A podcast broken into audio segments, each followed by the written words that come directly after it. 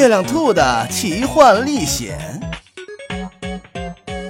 巫师国的怪事，第八集：逃窜的犀牛。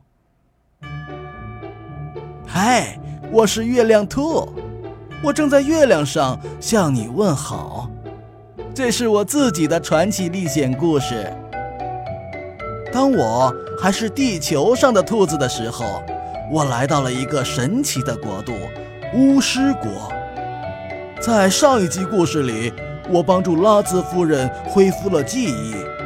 可是，当她发现自己的家已经变成大仓库的时候，非常生气。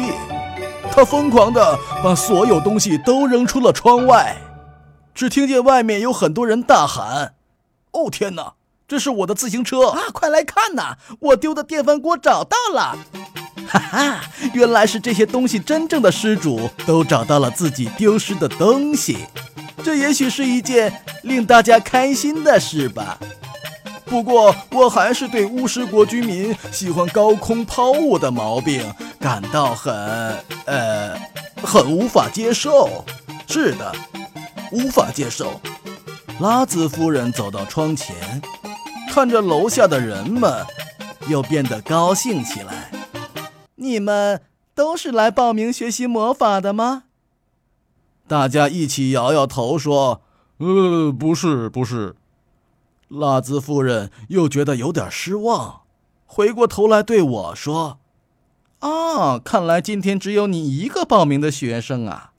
可是我还不知道你的学习成绩怎么样，还有还有，你有没有学习魔法的天赋？”我还没来得及回答，就听见楼下的人们又大叫了起来：“快看呐，一个大家伙过来了！大家快跑啊！”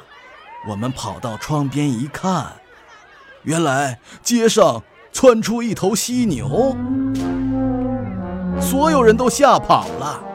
护士姐姐告诉我们：“啊，今天早上的新闻说，动物园跑丢了一头犀牛，一定就是它呀！”拉兹夫人捂着脸大叫起来：“哎呀呀呀！这么大个头，可得小心呐，别撞倒了我的别墅。”这时候，我忽然有了一个好主意。我先穿上我自己发明的气流飞行服，拿着表针倒转的手表，念动咒语，啊哇哇哇哇哇哇哇哇，就从窗口飞了出去。护士姐姐大声问：“月亮兔，你要做什么？”我告诉她：“让犀牛回到动物园。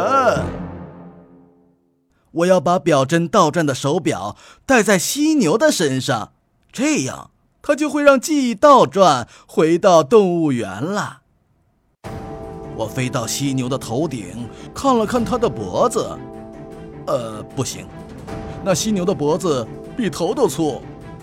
我又飞到他的身边，看了看他的四条腿，呃，不行，哪条腿都戴不上这只小小的手表。